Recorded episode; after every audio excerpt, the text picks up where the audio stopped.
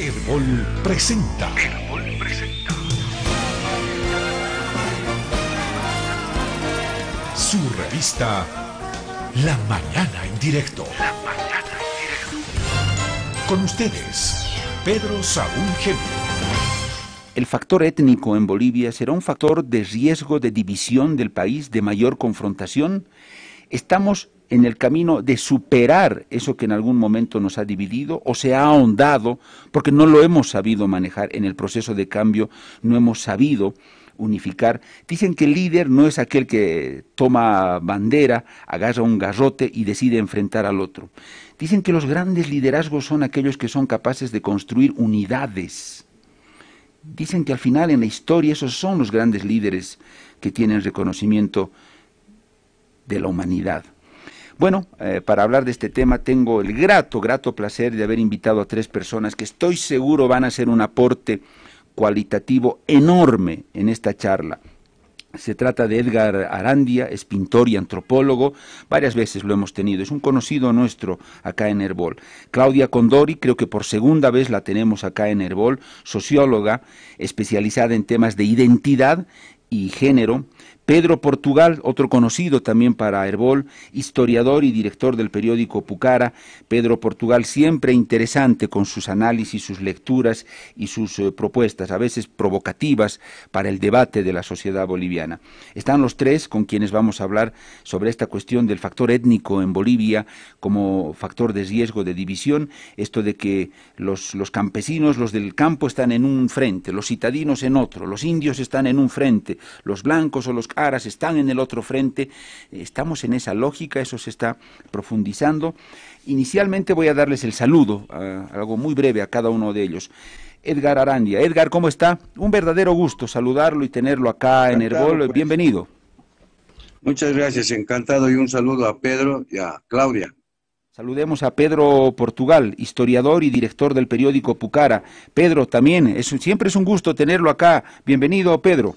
Muchas gracias por la invitación, muchos saludos a Edgar, a Claudia, saludos a todos los radioyentes y a quienes dirigen este programa. Bueno, entonces comenzamos. Eh, yo creo que Claudia se va a sumar ya a este conversatorio. Eh, dicho eso, creo que podemos eh, comenzar este nuestro conversatorio. El factor étnico en Bolivia es un factor de riesgo. ¿Es en sí ya un factor de división en Bolivia o no? ¿Cómo deberíamos encarar esto los, los bolivianos? vamos a comenzar este nuestro conversatorio, escuchando a Edgar Arandia, pintor y antropólogo. Edgar, comenzamos esta primera ronda con usted. Adelante, por favor, lo escuchamos. Muy bien, buenos días a todos los radioescuchas. Eh, en, eh, las ciencias sociales bolivianas siempre han comenzado por uh, utilizar este término solamente eh, tratándose de las naciones originarias que existen en el territorio boliviano y no a los conquistadores. Entonces, eh, la etnia, los que han venido a conquistar, también eran parte de una etnia, porque compartían una cultura, una religión y un lenguaje. Por lo tanto, eh, en ese momento del encuentro, eran entre, dos etnias. Este término recién se empezó a usar después de la Segunda Guerra Mundial. Antes en las ciencias sociales se determinaba la etnia como tribu. Pero esta palabra era muy reduccionista, no alcanzaba al problema mayor, que es el de identificar un grupo social que comparte una cultura, un lenguaje, yéndonos más allá, inclusive una religión y un territorio. Entonces, lo que ha ocurrido en, territorio boliviano en el, en el siglo XVI fue precisamente eh, lo que algunos califican como el desencuentro, el encuentro, el avasallaje, eh, el dominio por un grupo étnico eh, considerado, entre comillas, superior sobre otro que no había desarrollado, digamos, la tecnología bélica y que tenía otro tipo de sistema de vida, un sistema simbólico totalmente diferente cuando llegaron a, a este territorio los conquistadores. Y me gusta empezar siempre por este, este suceso histórico ocurrió cuando el cura Valverde le da a, a, Tabalipa o Atahualpa también como le llaman, la Biblia. y le dicen, esta es la palabra de Dios. Ahí empieza el desorden simbólico de las culturas indígenas originarias. Cuando le da la Biblia y le dice, esta es la palabra de Dios. Atabalipa sostiene la Biblia, se pone al oído, según los cronistas, y como no escuchaba nada, para él la palabra, la oralidad era más importante que la palabra escrita. Lo arroja la Biblia al piso y ya ustedes saben la historia posterior, lo ejecutan, lo asesinan y ahí empieza el, el caos simbólico para, entre comillas, las etnias, las naciones indígenas, sometido ya militarmente, ya eh, empieza el sometimiento simbólico, religioso, económico, militar de eh, los conquistadores españoles. Entonces, ese es el origen hasta el día de hoy de esta confrontación, de estos momentos de tregua que tenemos en cada elección y que duran, si ustedes revisan la historia, más o menos entre 10 y 15 años. Y rebrotan cada tiempo, porque nunca hemos resuelto ese tema, esa fractura. Existe esa fractura hasta el día de hoy, con otras características, porque hay también la autoadscripción, que quisiera hablar de eso después de mi primera intervención. Perfecto, muy bien, eh, Edgar, gracias por esa primera intervención. El turno, hemos, eh, vamos a ir en el orden en el que hemos saludado. Eh, Claudia Condori, ya hemos retomado, creo que Claudia ya está con el micrófono habilitado, ya tiene todo. Eh, Claudia, ¿cómo está? Bienvenida. Eh, no sé si usted escuchó las recomendaciones que hicimos respecto de las reglas muy simples que tiene el, espacio. esta no es una entrevista, solamente ustedes conversan, charlan y proponen, desarrollan la temática. Cada uno tiene cinco minutos, Claudia, en su intervención, cinco minutos. Es un tiempo prudente para exponer ideas. Eh, cuando lleguen al minuto cuatro y les reste uno, yo levantaré la mano. Eso significará que, le, que, ya está en el minuto cuatro y que les resta un minuto para que concluya su intervención. Bueno, Claudia, dicho esto, eh, comenzamos también, vamos con su primera intervención. Un gusto, bienvenida. Muchas gracias, Pedro. Em, eh, bueno, saludar a todos los invitados que están acá. Y bueno, como decía acá el señor Edgar. Eh, es bastante complicado para eh, poder explicar lo que es una sociedad, lo que es la sociedad boliviana, es demasiado compleja.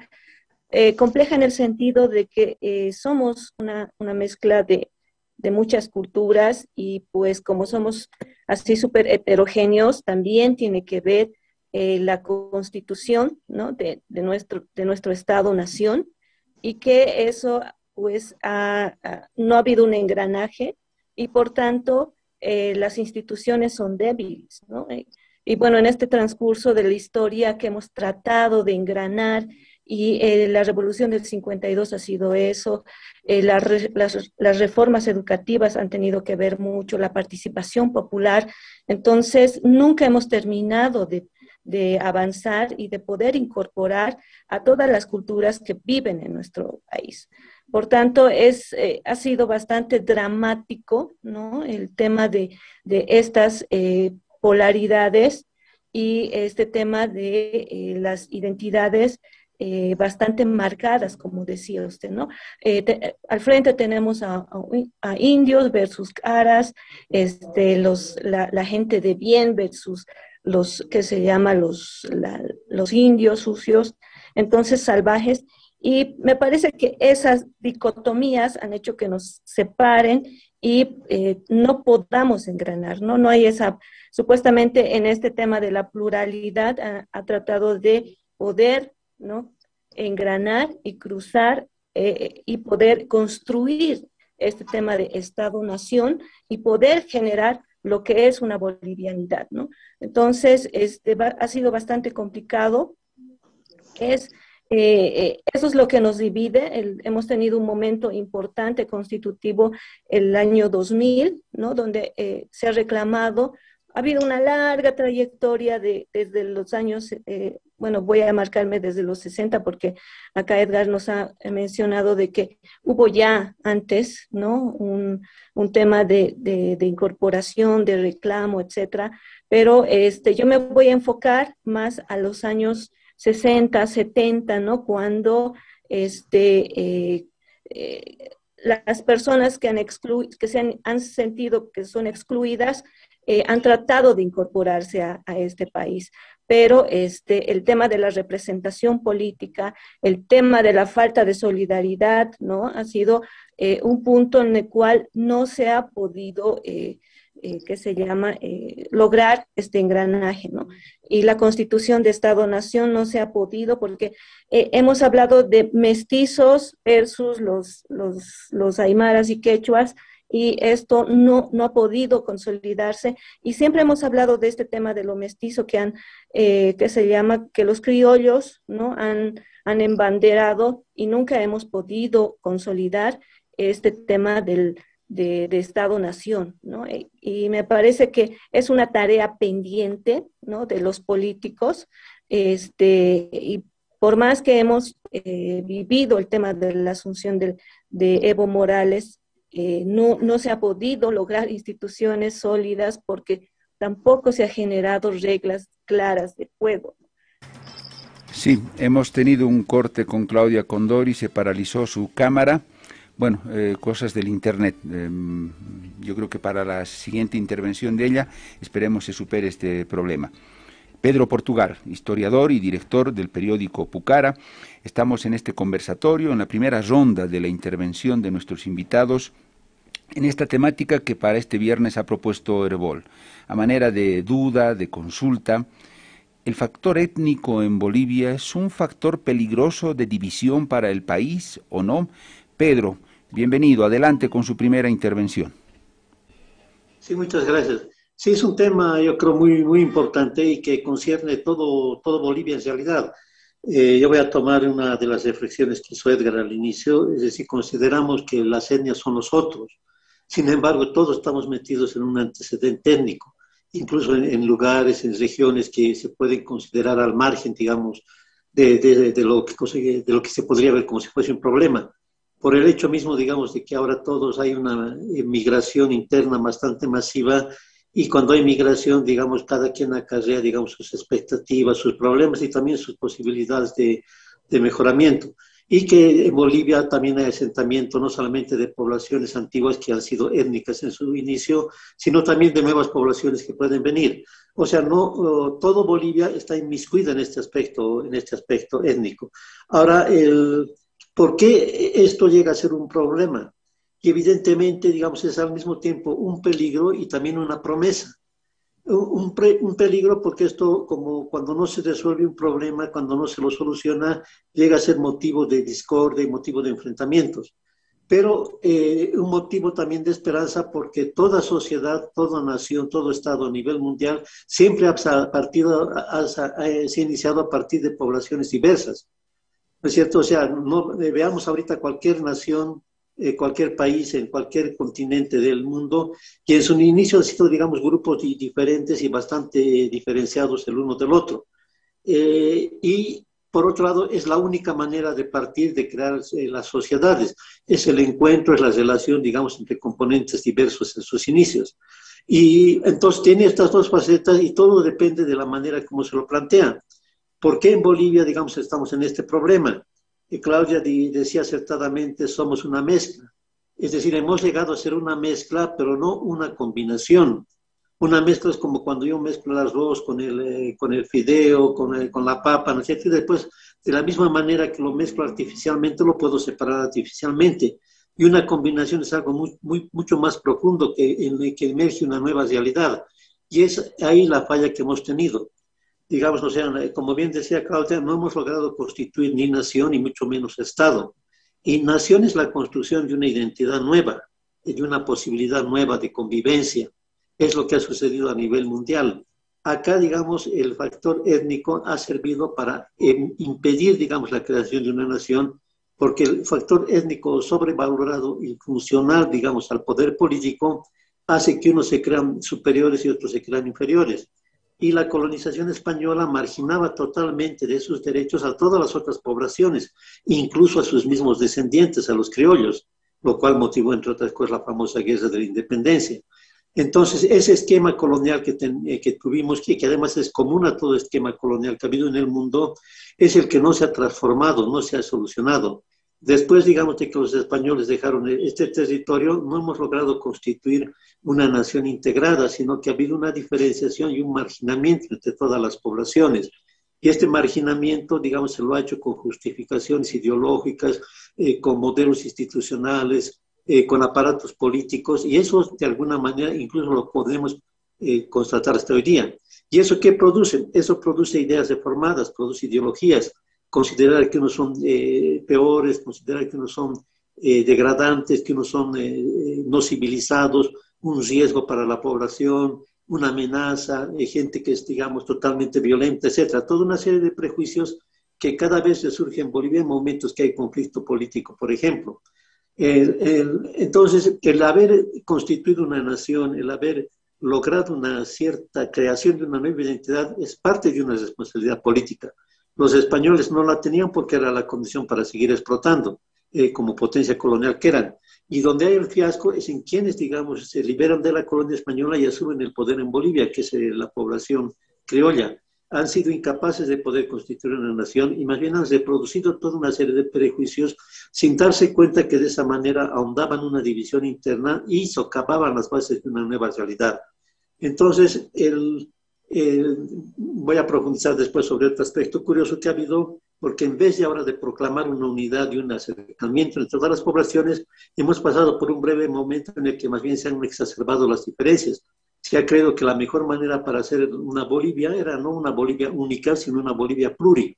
Hemos tenido 14 años de ese experimento en el que también se ha visto que hay un fracaso y que hay que sacar las lecciones respecto a ese tema. Empezaría con eso. Muy bien, eh, Pedro, gracias a usted por la primera intervención. Vamos ahora nuevamente en esta segunda ronda con Edgar Arandia, pintor y antropólogo. Edgar, adelante. Muy bien. Eh, el, eh, en el golpe y que se llama fraude y empiezan eh, ahí a vincular estas dos palabras y a generar una especie de confrontación, también eh, quiero ah, advertir algo.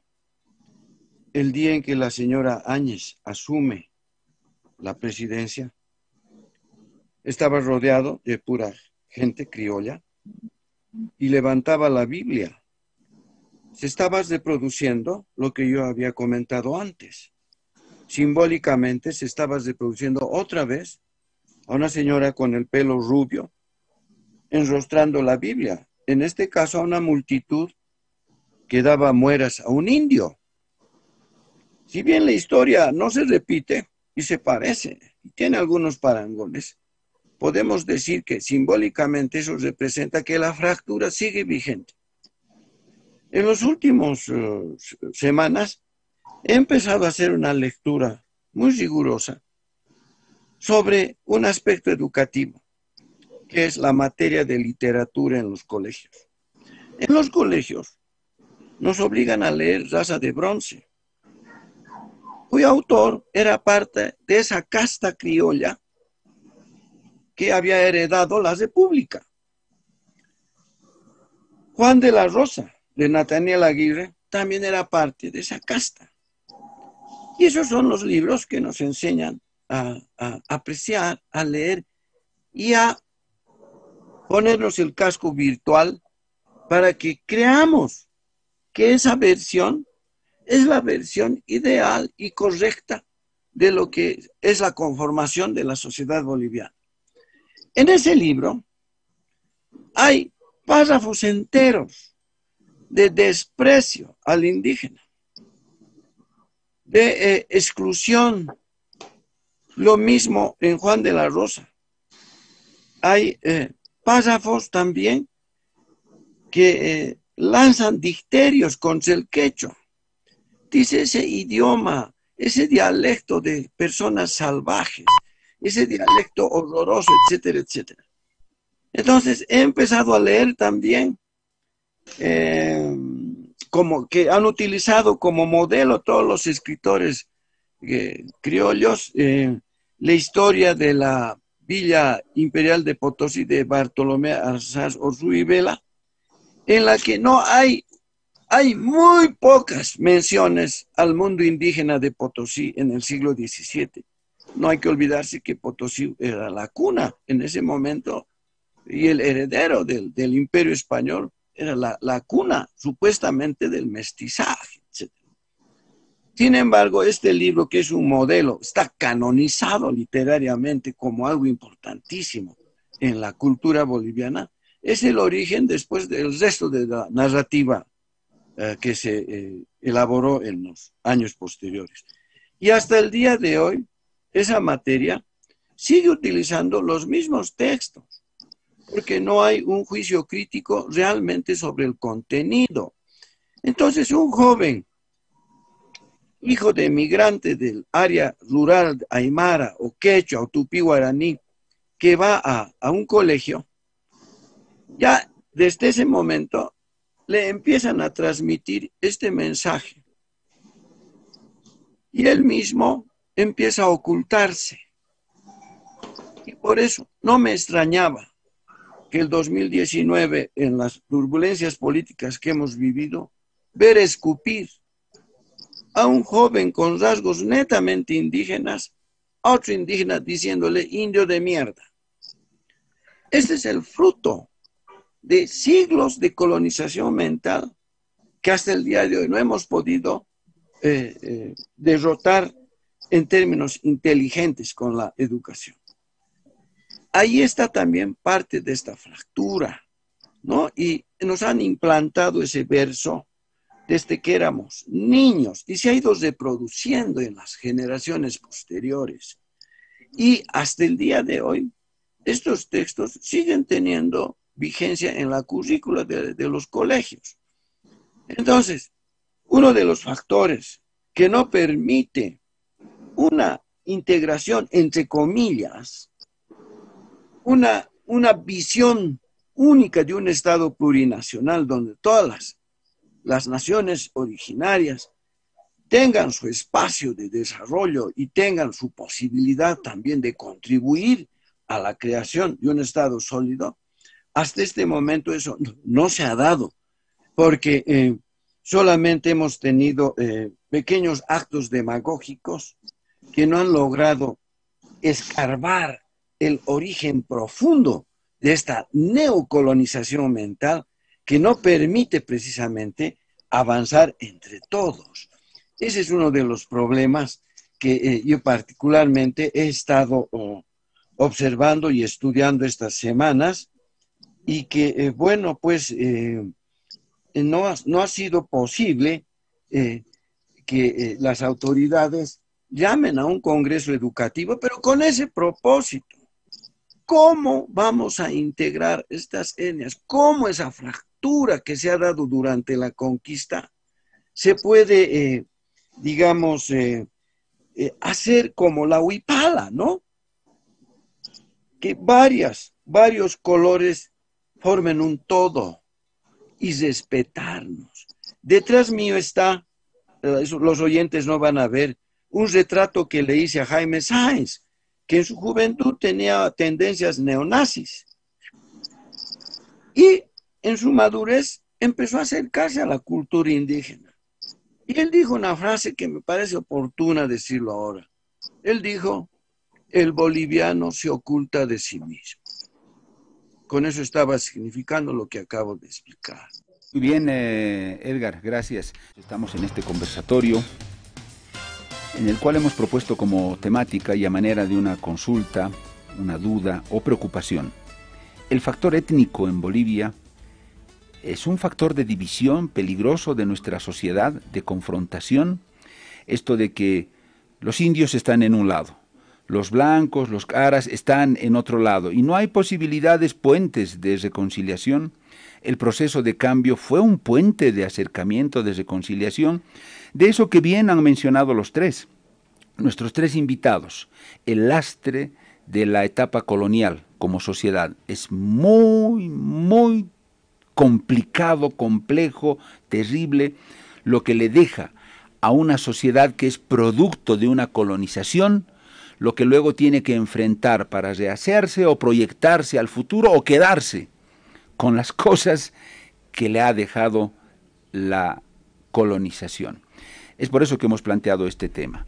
Y como decía, creo que estamos escuchando cosas muy interesantes de Edgar Arandia, de Pedro Portugal, también de Claudia Condori, que ahora está en el uso de la palabra. Claudia Condori, esperemos que haya superado el problema técnico que tenía. Eh, les voy a pedir siempre, por favor, a los tres, eh, marcar muy bien el tiempo. Son cinco minutos por cada intervención. Yo siempre levanto la mano cuando ya están en el minuto cuatro y les resta un minuto para concluir. Claudia Condori, adelante, por favor, en esta segunda ronda. Sí, eh, mira, bien decían los, los, que, los invitados que este tema de la cultura, el tema de la, de la raza y pues este tema de cuando se ideologiza la identidad es bastante peligroso porque ya empieza a politizarse. Entonces yo pienso que hemos llegado a ese punto en el cual este, nos hemos eh, subido todos a este barco y es un detonante y es una bomba de tiempo.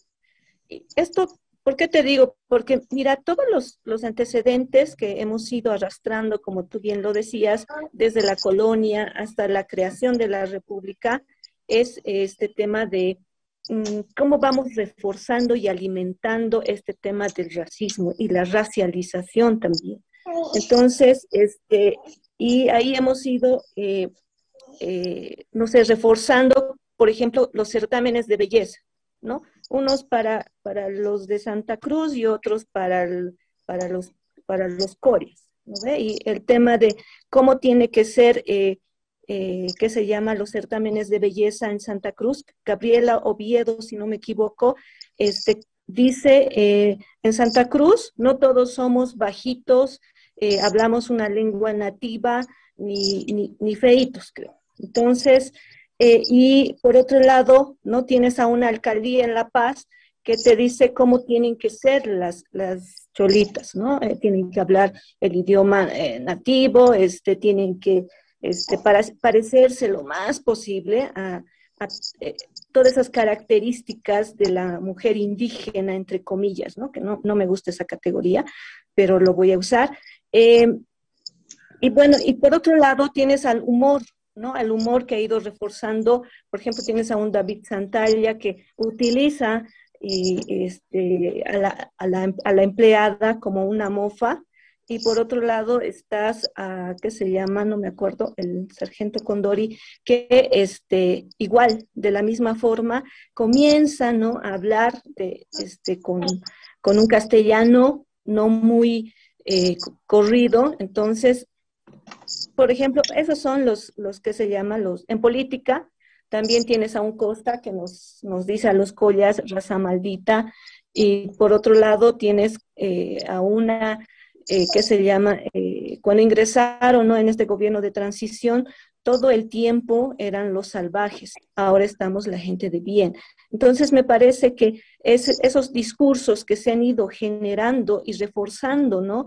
Con los, eh, ¿qué se llama? Con, con estas características y formas de comportarse. Y en esta elección hemos tenido a un Horacio Pope que ha dicho, bueno, este, eh, ha empezado a, discriminar, ¿no? Este, a los collas entonces, me parece que esto ha ido reforzando eh, todo el imaginario y la construcción identitaria y la racialización de quién es quién y quiénes, quiénes se imponen, ¿no? Esa jerarquía que se tiene de, eh, ya hemos llegado a un punto en el cual hemos ideologizado y quién es el verdadero yo, ¿no? ¿Quiénes son los, eh, los verdaderos nosotros? Entonces, eso se ha ido jerarquizando y hemos llegado a un punto en el cual no hemos encontrado puntos ¿no? que nos, que nos eh, encuentren y hemos empezado a regionalizar, hemos empezado a,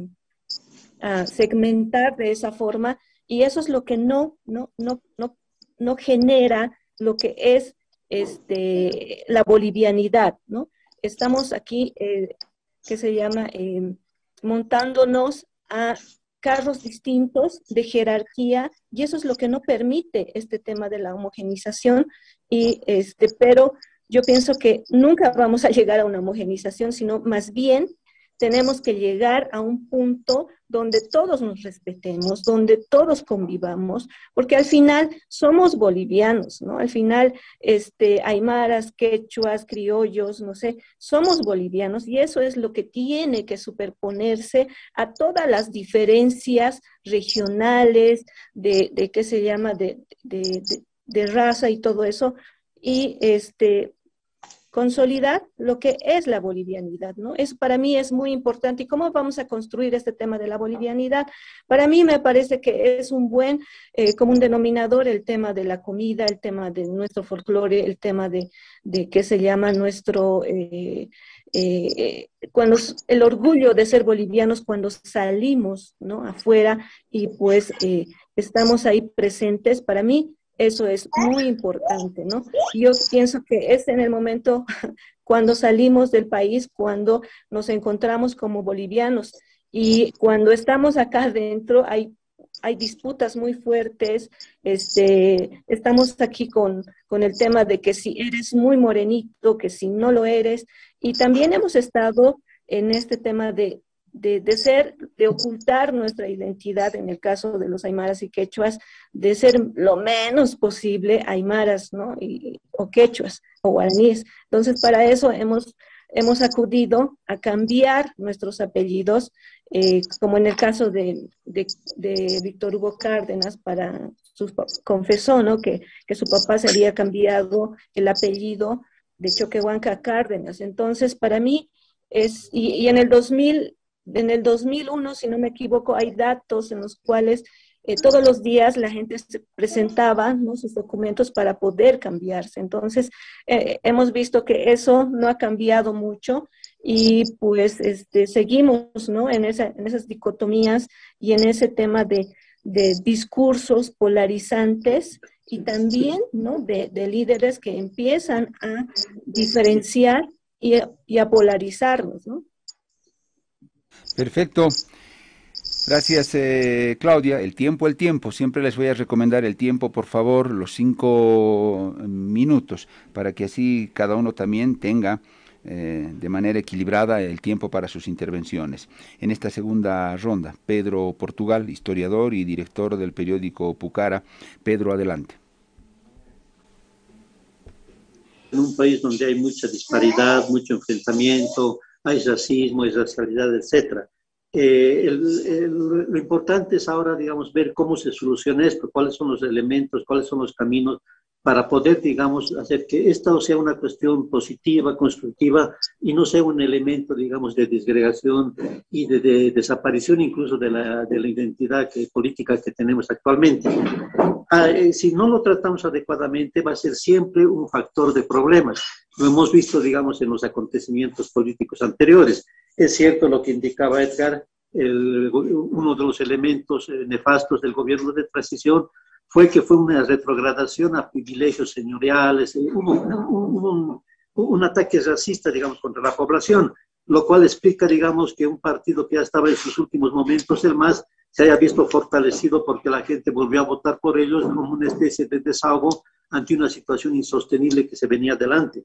Eh, entonces, esto va a seguir jugando, digamos, en la vida política boliviana y va a seguir jugando de manera desastrosa, porque si bien fue desastroso, digamos, eh, todos los actos que cometió el gobierno de transición, fue también, digamos, desastroso. ¿Por qué sucedió esto?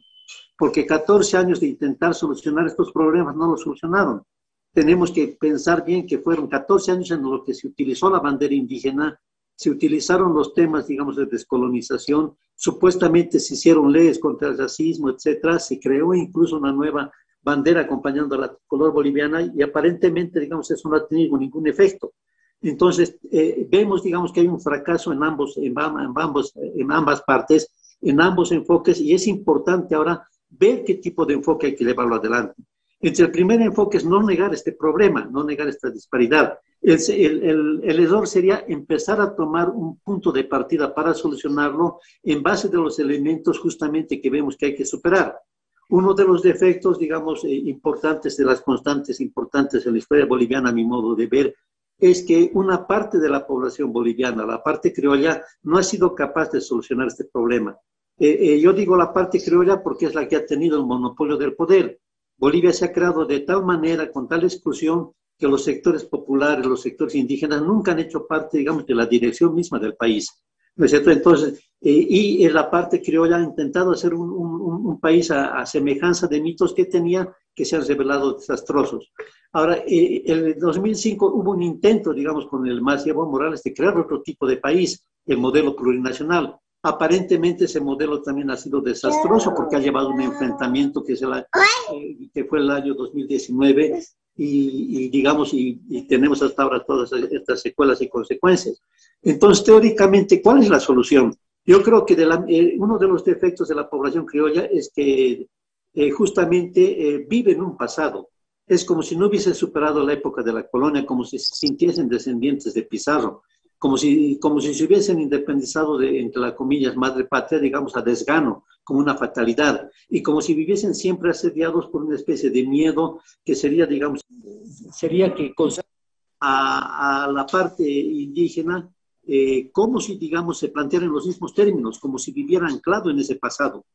O sea, digamos, el, eh, volver a poner siempre el tema, por ejemplo, del encuentro entre Pizarro y Atahualpa, como si fuese el elemento fundador, sería ahistórico porque ahora, digamos, ese choque que ha habido incluso eh, eh, actualmente se plantea de manera diferente, porque ¿quién podría negar que en la población indígena hay católicos y hay evangélicos? ¿Quién puede negar, por ejemplo, que uno de los elementos fundadores de lo que ha sido, digamos, las transformaciones en los años 60, que serían las marchas indígenas que partieron del Oriente, empezaron y terminaron con una misa católica? O sea, digamos, o sea, el problema es que cuando vemos el trauma nos remitimos al, al, a, la época del trauma y, y, todos empezamos a vivir en 1500, 1600, 1700 y no vivimos para nada en el siglo XXI. Entonces el problema es empezar a crear una nueva aproximación, una nueva, digamos, eh, especulación eh, en, términos de lo que es Bolivia y de lo que debe ser y que a través de ello puedan generarse, digamos, nuevas perspectivas, no solamente políticas, sino sobre todo ideológicas, de aproximación. Todo, eh, la, la etnia es una cuestión constitutiva, pero la etnia entendida como factores diferenciales y, y, reductibles el uno al otro, es un mito nuevo, es un mito posmoderno, donde después de haber criticado a todo lo que era diferente, últimamente se empezó a vanagloriar una diferencia radical y se empezaron a crear eh, sociedades ficticias, identidades ficticias, que justamente es curioso, lo asume el criollo y no lo asume el indígena. El indígena que está en busca de la modernidad, que está en busca del empoderamiento, que está en busca de tener acceso a todo lo que le ha sido negado, es como si el Estado, digamos, del, del lo hubiese querido encasillar en una supuesta suma camaña y una supuesta alteridad radical. Entonces abre un nuevo tema y este tema va a comprometer a ambos sectores, tanto a la parte indígena como a la parte no indígena. Yo creo en un proyecto político que es crear y constituir, evidentemente, finalmente el Estado Nacional y constituir un Estado que sea viable y funcional para todos. Gracias, eh, Pedro. Edgar Arandia, adelante. No hay que olvidarse que toda la casta criolla que ha heredado la República siempre ha vivido de espaldas al mundo indígena y cholo. Por eso que han fracasado. Y eh, en estos momentos, en pleno siglo XXI, están viviendo una crisis, no solo de identidad, también de proyección política. Está agotado. Todo su imaginario ha empezado a derrumbarse. El mismo oh, historiador Carlos Mesa lo ha reconocido. En este momento, eh, el gran laboratorio que se está ah, creando es en la UPEA. Felipe Quispe, antes de morir, eh, y Simón Yampara, empezaron a formar un grupo de jóvenes que ya, ya no niegan su identidad. Ellos se dicen, yo soy un joven aymara contemporáneo. Eso es lo que dicen, por ejemplo. Y no en el sentido de general, como quería Felipe, un, nuevo Estado, el Estado del Tahuantín suyo, sino más bien de integrarse como sociedad con todos los derechos plenos y con toda su singularidad como, como pueblo originario a un Estado, a un Estado plurinacional. Y eso ha sido, pues, gracias a esos 14 años, que con sus luces y sombras visibilizó también a una burguesía aymara que se ha empoderado del contrabando, se ha empoderado también en algunos casos del narcotráfico, otros han sido empresarios exitosos y hasta han generado una nueva corriente arquitectónica. Entonces Bolivia en esos 14 años sí ha cambiado. Y estos nuevos problemas que enfrentamos también tienen que ser con nuevas ideas y creativas, pero siempre hay que partir del origen de la fractura. Mientras no conozcamos íntimamente ese origen epistemológico de la fractura, difícilmente las nuevas generaciones van a poder construir una nueva sociedad equitativa, con justicia social, y lo que decía Claudia, ¿no? Con algo tan simple, con respeto. En Bolivia, durante eh, varios siglos, todas las naciones indígenas y sus descendientes han sido ignorados puestos a un lado y no han permitido que participen de las decisiones de la sociedad. En eso creo que coincidimos los dos, los tres. Y ese es un factor de, fractura. Todos los momentos constitutivos que hemos vivido solo han sido treguas, treguas que no han pasado de los 15 años. Y el ejército, las Fuerzas Armadas bolivianas, cuya tropa generalmente estaba compuesta y está compuesta, quienes hacen servicio militar, más son los indígenas que los criollos, fue el factor de poder que permitió que esta casta sobreviva. No otra cosa significa lo que ha ocurrido en Sencata, Acaba, Guayani, el Pedregal, etcétera, etcétera, donde este ejército servil nunca ha tenido una personalidad para hacer respetar una constitución. En pleno siglo XXI, las Fuerzas Armadas bolivianas se han comportado como en el siglo pasado. Han sido cómplices del desorden y del caos constitucional. Han generado este tipo de problemas tan álgidos y tristes para esta época. ¿Cómo es posible que en, pleno siglo XXI, supuestamente con una ya una democracia de más de 30 años, se vuelve a incurrir en el mismo y de producir el mismo factor de poder, agarrar a las Fuerzas Armadas para controlar a esa turba de salvajes, entre comillas, e ignorantes, que han instalado en los cerebros de esos mismos militares para que esté al servicio de esta casta. Entonces, para mí, en mi criterio personal, uno de los factores importantísimos para mirar el siglo XXI sin prejuicios, un instrumento poderoso es la educación. Pero en la educación no en el sentido eh, solamente de, los valores morales. Hay que distinguir, instruir de educar. Yo voy a la universidad a instruirme. Voy a instruirme a sacar muelas, a, a hacer caminos, etcétera, etcétera. Pero la educación es otra cosa. Son los valores, los valores que han sido despreciados del mundo indígena. Esos tienen que estar incorporados en la educación y en la instrucción. Instrucción y educación tienen que ir juntos. Para mí, ese es uno de los factores que va a permitir también que estas fracturas económicas puedan de alguna manera también equilibrarse necesitamos llegar a una simetría entre estos dos imaginarios que no logran consolidarse en un solo estado. Em, esa lógica, mm, eh, ese problema que tiene el país y que se ha puesto de manifiesto muchas veces, es un peligro para nuestra sociedad, es algo latente, lo hemos solucionado o hemos avanzado en la solución. Y yo la verdad me siento muy contento porque eh, siento que este conversatorio es em, provocativo en sus ideas, en sus propuestas, muy reflexivos, los tres han dicho cosas muy profundas que nos tienen que convocar a una reflexión. Puede ser que muchos no estén de acuerdo con las cosas que, han dicho, otros estarán de acuerdo, pero de eso se trata, hay que construir, hay que comenzar a ver puntos que nos puedan acercar, puntos en, en común.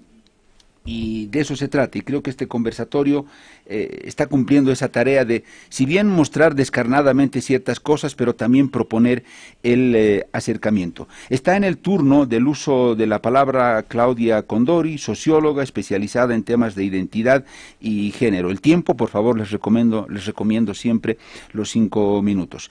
Claudia, su turno, adelante, por favor.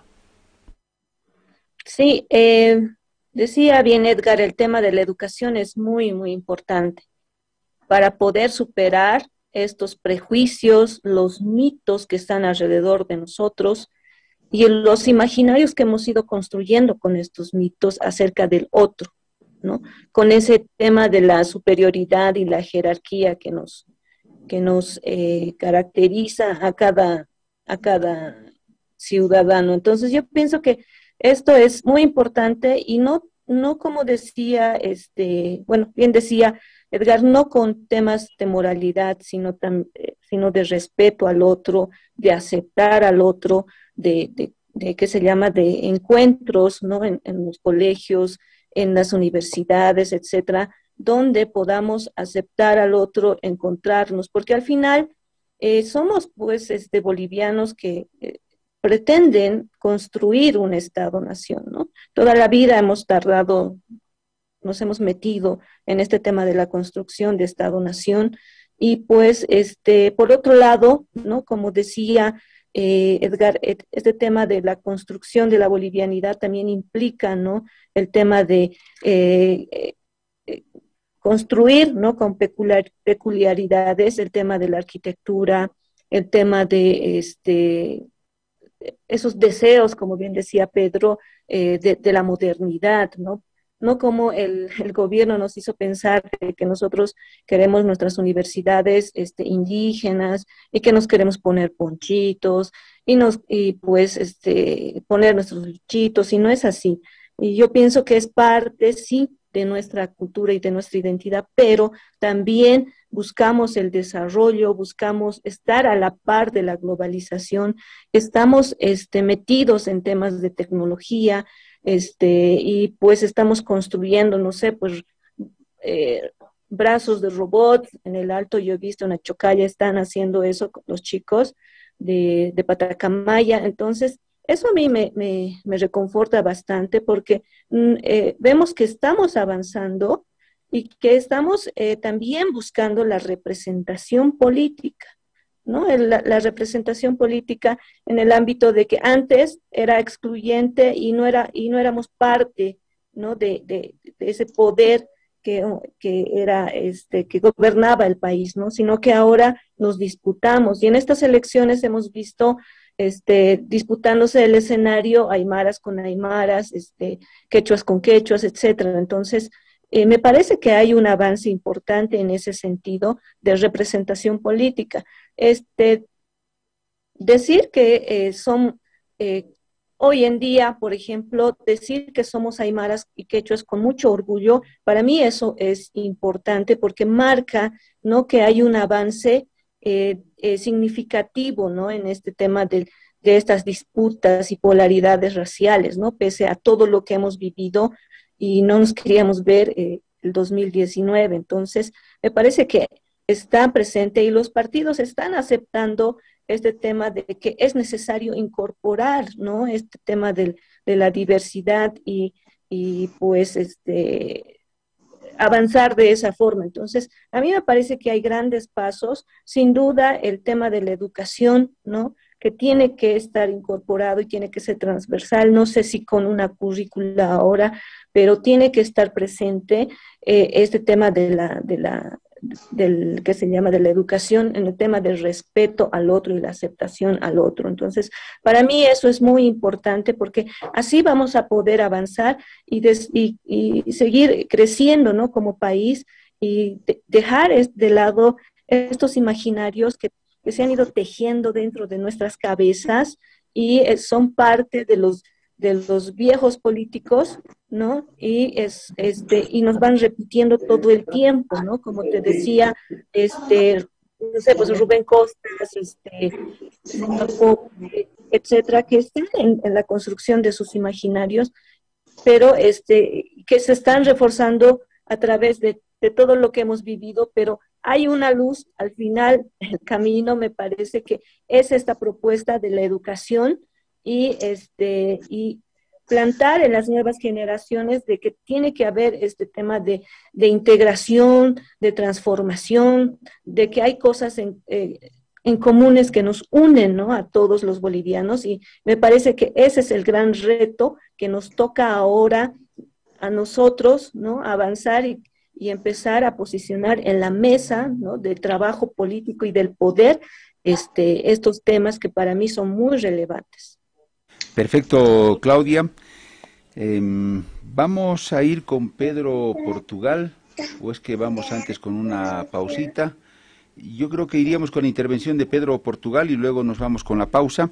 Pedro Portugal, historiador y director del periódico Pucara. Eh, Pedro, su turno en el uso de la palabra. Adelante, por favor. Sí, eh, como no, muchas gracias. Es agradable coincidir, eh, es agradable coincidir con los otros expositores eh, sobre todo en este tema de que lo que se necesita es la educación, ¿no es cierto? Es un tema que yo creo que todos estamos de acuerdo, pero lo importante es ver de qué tipo de educación se trata. Entonces hay, vemos que la cuestión se trata de cambios estructurales, de cambios sociales y sociológicos, porque la educación no es algo, digamos, que está en el aire, como tampoco la justicia, como tampoco la economía. O sea, los modelos que tenemos actualmente de educación, de justicia, de economía, vienen, digamos, de, factores políticos, sociales, estructurales. Eh, ¿No es cierto? Y no son solamente factores culturales, lo, cultural se engarza, digamos, se inserta en modelos políticos. Entonces son sobre todo modelos políticos que tenemos que cuestionar y que tenemos que proyectar, tenemos que lanzar alternativas y tienen que ser alternativas que seduzcan a todas las poblaciones que hay en Bolivia, no tienen que ser eh, alternativas sectorializadas. Ahora, en, ¿por qué me refiero a esto? Pongamos el caso de la educación. Lo típico, digamos, de, de, los educativos en Bolivia es que se intentó en una primera instancia aislar al indígena del derecho de tener parte en la educación. O sea, recién en los años 30 empezaron a surgir escuelas, digamos, como reivindicación propia en el campo. O sea, ese deseo de entrar a la educación, de aprender, de conocer, era algo cohibido y reprimido por las élites gobernantes. Eh, no olvidemos que algunos hacendados amenazaban cortar con eh, los dedos y las manos de las personas que aprendan a escribir o que enseñen a aprender a creer escribir. Y, digamos, el deseo de, tener esa educación, el, caso de Guarizata, por ejemplo, era de emancipación social y política, no era de desarrollar saberes propios, específicos, de redundar en la etnia, etcétera, sino era el deseo de alcanzar aquellos conocimientos universales que plantea la educación. Entonces es un elemento muy importante por lo siguiente. O sea, todos los sistemas educativos en Bolivia siempre estado avanzados en una idea. Y no son ideas, no son ideologías surgidas de los propios bolivianos, de nuestra propia experiencia, de la proyección de nuestro propio interés, sino han sido copias, digamos, caricaturizadas de modas que ha habido, digamos, en el mundo. El positivismo, eh, el tomismo, el marxismo en una época y actualmente el culturalismo y el posmodernismo. O sea, hay toda una moda creciente, digamos, que creo que ha hecho mucho daño y mucho perjuicio a las causas indígenas, es atribuir al indígena a cosas que solamente están en el cerebro de algunos teóricos de la academia occidental y en este caso de Latinoamérica de pensadores argentinos. O sea, el deseo que el indígena estuviese de mantener su cultura, que su cultura fuese radicalmente diferente, que habría este famoso epistema, ¿no es cierto? O sea, aprehensiones totalmente diferenciadas e irreconciliables de la realidad, una desvaloración de la técnica, una desvaloración de la racionalidad, una desvaloración del saber científico, etcétera, que contradice el, emprendimiento que se ve y que se constata en las bases, digamos, de todas las poblaciones indígenas. Ya lo dijo Claudia, digamos, hay jóvenes que sin ninguna instrucción formal empiezan a construir voz y siguen, digamos, el, el científico y técnico, digamos, para poder aprender la realidad. Entonces, ha habido, digamos, una, últimamente la academia ha estado dominada por una concepción de lo que es el indígena que no venía de nuestra propia recuperación, no venía de los intereses indígenas, sino era el reflejo político de una dependencia. Y eso ha tenido, digamos, a mi modo de ver, resultados eh, terriblemente escandalosos y negativos. El hecho, por ejemplo, de haber puesto como solución para este problema el tema plurinacionalidad, que significa muchas naciones. Ya no crearon una nación, sino de muchas naciones y justificar esas naciones en diferencias irreconciliables y profundas, epistémicas de concepción del mundo, de manera de razonar. Entonces, esto nos ha llevado, por ejemplo, a querer poner a la huipala al lado, digamos, de la bandera tricolor. Una aberración a mi modo de ver, porque eso no ha sido el deseo histórico de quienes han fundado el indianismo y quienes han, creado, han puesto en vigencia la huipala.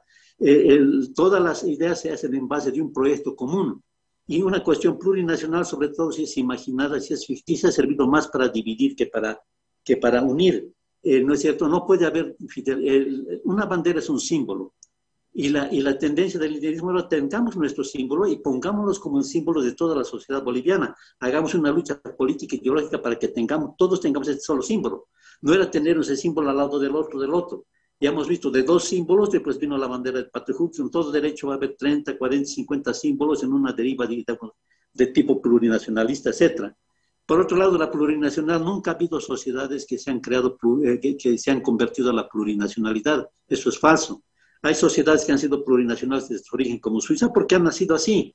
Y hay sociedades donde la plurinacionalidad es un fiasco, como el caso de España, que hasta ahora, digamos, está encubriendo una, una tendencia separacionista de catalanes, de vascos, etc. Entonces nosotros no podemos poner, digamos, elementos políticos como solución que pueden terminar en desmembramiento. El único elemento político, digamos, es de unidad, de tratar de ver los aspectos que nos convergen. Y hay aspectos que nos convergen si nosotros nos eh, declaramos todos iguales y con las mismas capacidades de aprehensión y de proyección que tenemos todos nosotros. Ahí entra en su debido lugar y en su correcto lugar la cultura, etcétera. Porque todo lo que vemos actualmente, todo, todo el, eh, el dinamismo económico, digamos, en el altiplano, en el plan económico, digamos, de los inmigrantes coreanos en el oriente, eh, arquitectónico en el alto, científico, político mismo, o sea, son son sujetos no de diferenciación, sino de empoderamiento. Eh, ninguno de los candidatos indígenas que está pugnando, que ha pugnado por la alcaldía o por la gobernación, eh, eh, plantea, digamos, esquemas esotéricos, la gente no votaría por ellos. Plantean la administración y el derecho de poder gozar de bienes que no se tiene en el momento actual. Entonces, si no somos realistas, si no vemos ese esquema, si no hacemos una conceptualización teórica, y si a partir de esa concepción teórica no se empieza a tener una vinculación con los otros sectores de Bolivia y se logra hacer proyectos comunes, entonces la cuestión étnica, en vez de ser un elemento de enriquecimiento, va a ser un elemento de, división y de empobrecimiento para todos los que vivimos en este país. Gracias, Pedro. Pues la última ronda de este conversatorio, que creo ha servido para desnudar muchas cosas, para los bolivianos ponernos de frente a los bolivianos, a los unos y a los otros.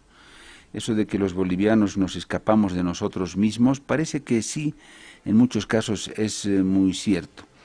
Eh, este conversatorio que ha planteado a manera de interrogante el factor étnico en Bolivia es un factor de división, es un factor que pone en peligro la unidad del país, que podría significar confrontación si no lo sabemos encarar, administrar y tratar bien. Y por eso hemos invitado a Edgar Arandia, pintor y antropólogo, Claudia Condori, socióloga especializada en temas de identidad y género, y Pedro Portugal, historiador y director del periódico Pucara. Creo que ha sido interesantes las ideas que han aportado, muchas de ellas para tomar nota. Última ronda, última intervención de cada uno de ellos. Comenzamos con Edgar Arandia. Edgar, adelante, por favor, en esta última ronda. Tiene sus cinco minutos. Muy bien. Eh, voy a citar una frase de Francisco Bedregal, un escritor de la oligarquía y la casta paseña. Cuando le preguntaba, ¿usted cree que hay un problema indígena? Entonces él respondió, no, yo creo que el problema somos nosotros. Tal vez esta frase puede resumir lo que hasta el día de hoy la, eh, la casta criolla política boliviana, que ha llevado de tumbo en tumbo su proyecto, no se haya preguntado y no se haya respondido y no encuentre respuestas. Fruto de ese agotamiento y de ese desgaste es precisamente lo que estamos viviendo. Hay una emergencia en todos estos grupos indígenas, los movimientos sociales. Hay una emergencia, eh, si bien un poco desordenada y caótica, pero que ya se ha empoderado de varios sectores de la administración pública y ya tiene conciencia de su fuerza política. Eso ya es irreversible. Y eso sabe eh, la casta criolla que ha gobernado durante varios siglos el Estado boliviano. Ahora me voy a referir muy brevemente a las asimetrías que existen en nuestro país. Durante la pandemia estuvimos encerrados dos meses y hemos constatado que el poder económico y político se ha traspasado a Santa Cruz. El 65, casi el 70% de lo que come Bolivia se produce en Santa Cruz. Pero hemos visto que eh, en estos dos meses los productores que vivían en, el área rural de La Paz tenían la posibilidad de eh, abastecernos para no sufrir escasez. No hemos dado oportunidad, todos los políticos y los economistas en ese sentido han fracasado, a generar espacios productivos para que cada región se abastezca de tal manera de obtener una simetría. ¿Por qué es tan importante la simetría? Porque así damos oportunidad a todos los productores, así diversificamos la economía y podemos generar un estado de diálogo donde se pueden generar políticas educativas sin sobresaltos y eh, vislumbrar un horizonte con mayor optimismo que el de ahora. Entonces, la etnicidad no necesariamente es un factor de, eh, de dispersión, de, mm, agotamiento de un modelo político, sino más bien puede ser de fortalecimiento, porque las naciones originarias bolivianas tienen una tecnología que ha perdurado durante varios siglos. Lo único que necesita es un impulso tecnológico y esas mismas, esos mismos saberes convertidos en ciencia epistémica van a seguramente generar una, una gran revolución agraria. Pero como hay estas asimetrías y hay intereses oligárquicos muy bien marcados en el oriente boliviano, no se puede establecer una especie de plataforma de diálogo horizontal, porque prevalecen estos grupos de fuerza que desde el oriente ya digitan la política, ya tienen, están incrustados en los distintos eh, lugares de poder y hay un roce con los movimientos sociales, constante. Y ahí es donde chisporrotea pues la etnicidad los intereses de la logia serbio-croata, los intereses de los grupos de poder de, los, de las fraternidades cruceñas que están vinculadas al agro, a la CAINCO, al Comité Cívico de Santa Cruz, los movimientos indígenas, por otro lado, que se convierten en una especie de eh, contrincantes, ¿no?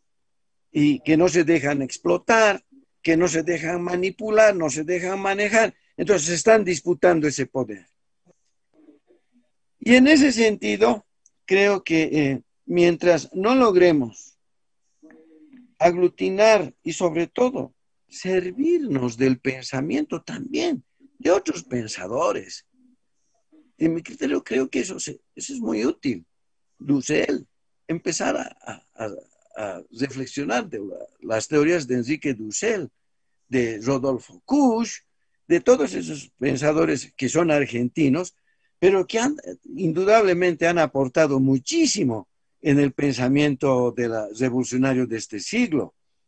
Seguramente también eh, Fausto Reinaga ahí tiene su lugar, etcétera, etcétera. En las, ah, los intelectuales contemporáneos bolivianos tenemos ahí también un grupo muy interesante y muy importante que está empezando a especular sobre estos temas sin perder de vista la parte económica, la parte de la educación y sobre todo también la parte simbólica para evitar que se repita esta triste historia que hemos vivido hace eh, más ya más de un año y que fue una lección de que la historia no se puede repetir. Pero ¿por qué repetimos esos errores?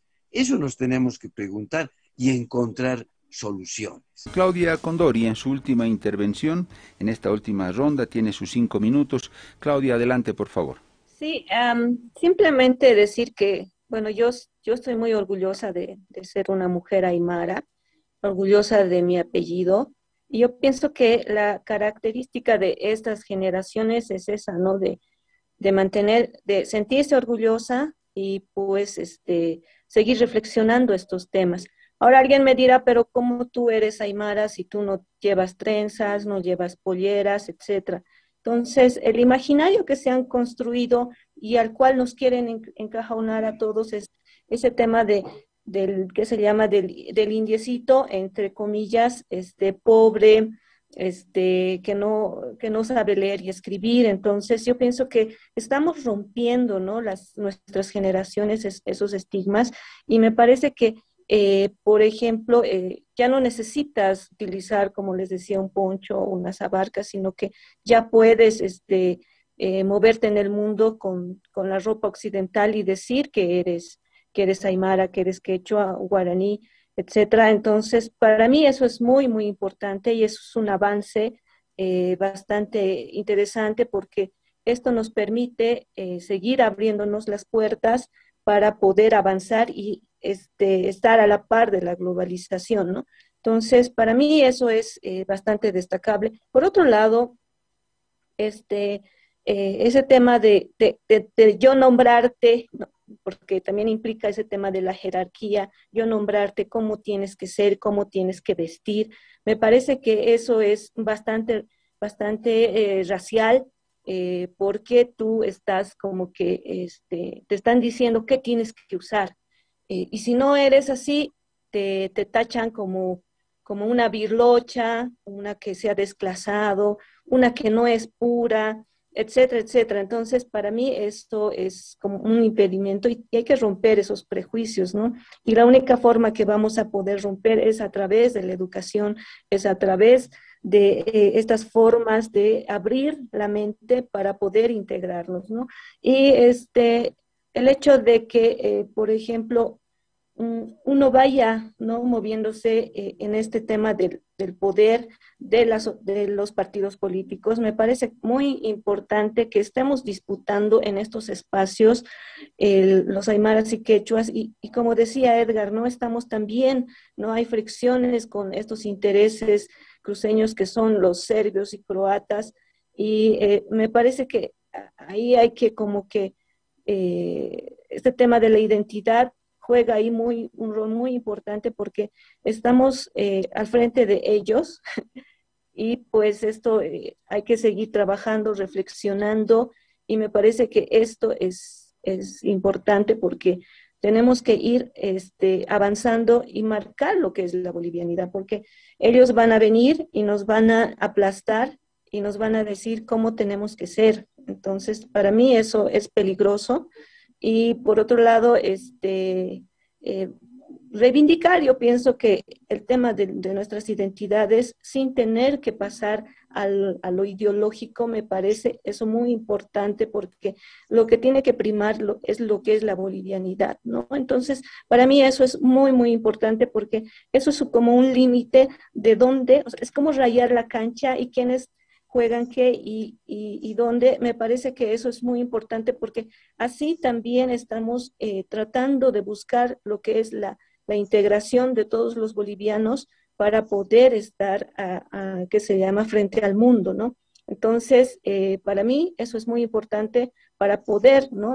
Eh, luchar, lograr lo que queremos, que es el desarrollo y estar a la par de la globalización. Oh, Claudia, muchas gracias. Pedro Portugal, también en el cierre, en esta última ronda, su última intervención. Pedro, adelante. Sí, gracias. Yo creo, yo soy más bien optimista, creo que para Bolivia se avisoran días mejores y todo esto va a ser gracias a la nueva insurgencia indígena que se perfila y que ya se está manifestando. Yo creo que todos los problemas que hemos tenido ha sido como comprimir energías, comprimir recursos que se están manifestando actualmente y no se van a manifestar de manera destructiva, tampoco se van a manifestar de acuerdo a los imaginarios que han, eh, que han atribuido al indio y al indígena. O sea, el mundo indígena ha sido un mundo que ha estado totalmente supeditado, todo el mundo ha escrito, ha hablado sobre él, todos han querido darle una caracterización que les convenía, como el poder económico y político, ideológico estaba en, el, mundo criollo, no estaba en el mundo indígena, los criollos se peleaban entre ellos y, cada quien tenía su interpretación de lo indígena. Las actuales interpretaciones de Dussel, compañías, son halagüeñas, son, bonitas, son, dan grandes atributos al indígena, etcétera, lo, hacen casi adorar, casi un semidios en muchos aspectos, pero son terriblemente parciales y terriblemente falsas, aunque sean de buena voluntad. Lo que hay que tomar es lección de este nuevo, de esta emergencia, de este, eh, de este empoderamiento que hay indígena y hacia dónde se dirige. Y este empoderamiento va en el sentido de lo que estaba diciendo Claudia, o sea, el indígena contemporáneo no es un indígena que busca mimetizarse ni busca reproducirse, digamos, en, el esquemas culturales que le atribuyen el otro. Para el 90% del mundo indígena, yo diría el 100%, el tema de la vestimenta de la cual han hecho culto Evo Morales y García Linera incluso, no tiene ninguna significancia, porque el pueblo indígena es como cualquier pueblo del mundo, son pueblos contemporáneos en los cuales la cultura, la identidad se manifiesta en base del empoderamiento y del control que tengan con las circunstancias actuales y con los conocimientos actuales. Y es solamente esa inserción en el mundo contemporáneo el que define la calidad y el valor de uno o, de, o del otro. Y entonces aquí el mundo indígena está dando la gran sorpresa. Está dando la gran sorpresa, por ejemplo, a nivel económico. ¿Por qué esta exigencia, digamos, indígena? Porque ha tenido una capacidad de sobrevivencia y ha tenido una capacidad de, de, de, de imperar en un mundo que lo buscaba hacer desaparecer, incluso físicamente. Y eso se lo ha hecho sin que ningún aparato de Estado, sin ninguna institución se ocupe específicamente del indígena. El indígena es ahora bastante autosuficiente y bastante emprendedor. Entonces, este aspecto emprendedor de haberse insertado en un circuito económico y de haber podido utilizar en base de su cultura todos los quiebres, todas las indígenas para poder empoderarse, digamos, una cuestión bastante notable. Eh, la, base, digamos, económica en el mundo central está el indígena, ya lo decía antes, eh, ¿no es cierto?, que se ha visto en la parte esta de la, de la epidemia, se hemos sobrevivido por la producción agrícola, pero la producción agrícola también, eh, base del fundamental es el inmigrante, digamos, Colla, que está en, el, en Santa Cruz. Entonces, y, y, la sorpresa es esta ubicuidad que se tiene y esta capacidad de insertarse en diferentes modelos, en diferentes modos. No hay la proyección, digamos, de, de una interpretación al indígena, digamos, se lo ha mantenido como una especie de, de, de, de, ser celestial, porque convenía hacia los intereses que no son indígenas que no violaban la naturaleza, hablaba con los animalitos, dialogaba con las plantas, todo un mundo quimérico. Y el empoderamiento real se ha dado, por ejemplo, eh, en la explotación minera. El 99% de las cooperativas mineras son indígenas en Bolivia y no tienen nada que ver con los estereotipos que se dan de la cosmovisión indígena. Entonces, este aspecto que puede parecer depredador cruento, digamos, es objetivamente un aspecto de empoderamiento y un aspecto que va a perfilar lo que va a ser el futuro en Bolivia. Entonces, ahora depende, digamos, qué idea política, qué, qué concepción global se lo, lo agrupa y lo proyecta. Y, y, lo único que puede tener viabilidad y, y posibilidades beneficiosas tanto para el indígena como para el no indígena, es que estas sean, digamos, expectativas realistas y coherentes, digamos, con una realidad y alejadas de los esquemas culturalistas. ¿No es cierto? Porque el esquema culturalista, el esquema eh, es, es tendiente a crear falsas ideas, falsas imágenes para contentar y mantener, digamos, en un sitio que otros han determinado que debe estar tal población y no para interpretarlos como eh, organismos vivos, organismos sociales dinámicos, organismos capaces de transformación y también de innovación. O sea, entonces hay una cuestión nueva, eh, tenemos que estar muy atentos a todo lo que se va a proyectar, eh, lo que las, las, primicias que ha hecho Eva Copa, las primicias que ha hecho Santos Quispe, es algo que va a crear escuela no solamente a nivel de La Paz, sino a nivel de todo Bolivia. Y, la población, no solamente indígena, sino la población local, va a juzgar a estas personas no en cuanto a esquemas teóricos, culturalistas, en cuanto a una eficacia en la gestión que los tengan. Entonces, en la medida que todos vayamos enfocando ahí, podemos nosotros perfilar unos éxitos locales que pueda haber en propuestas de solución a nivel nacional. Y tienen que ser propuestas de solución a nivel, digamos, eh, ya no pluris, sino de unificación, ver todo lo que nos une eh, Claudia Condori decía acertadamente de dar nueva dignidad a un término que ha sido desacreditado, que es la bolivianidad misma, pero darle un contenido diferente, con nuevos actores, con nuevas proyecciones que ahora están empezando a perfilarse y que se deben a una insurgencia, digamos, de los años 60, de los esquemas cataristas, indialistas, ignorados en ese entonces, pero que ahora tienen su revancha justa, digamos, en lo que está pasando en estos momentos. Perfecto. Pedro, muchas gracias. Eh, final de este conversatorio que creo que nos deja ideas muy profundas, de mucha reflexión por las cosas que han dicho nuestros tres invitados. La despedida de cada uno, por favor, de la manera más breve, porque ya no me queda eh, tiempo. Eh, Edgar Arandia, muchas gracias por su tiempo, por su participación. Fue un gusto tenerlo y escucharlo. Bueno, muchas gracias a todos y a Pedro y a Claudia, porque si bien no estamos de acuerdo en algunas cosas, hemos coincidido en la mayoría, lo que quiere decir que eh, algo es ya irreversible.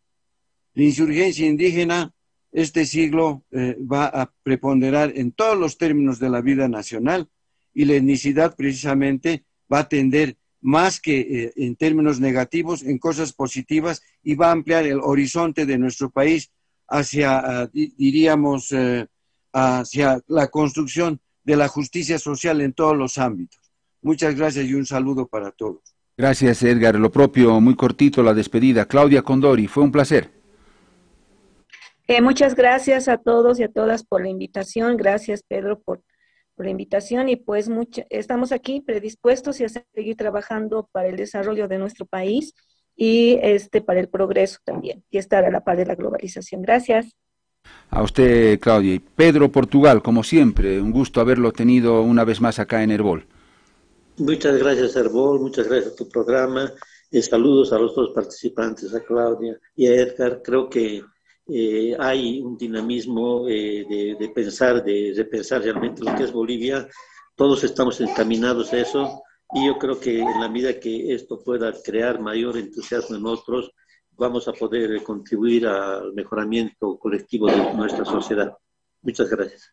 A usted, Pedro, gracias a nuestros tres invitados. Creo que fue enriquecedor escucharlos. Espero que los elementos que han propuesto muchos a usted le sirvan también para tomarlos y construir propios criterios, propias reflexiones.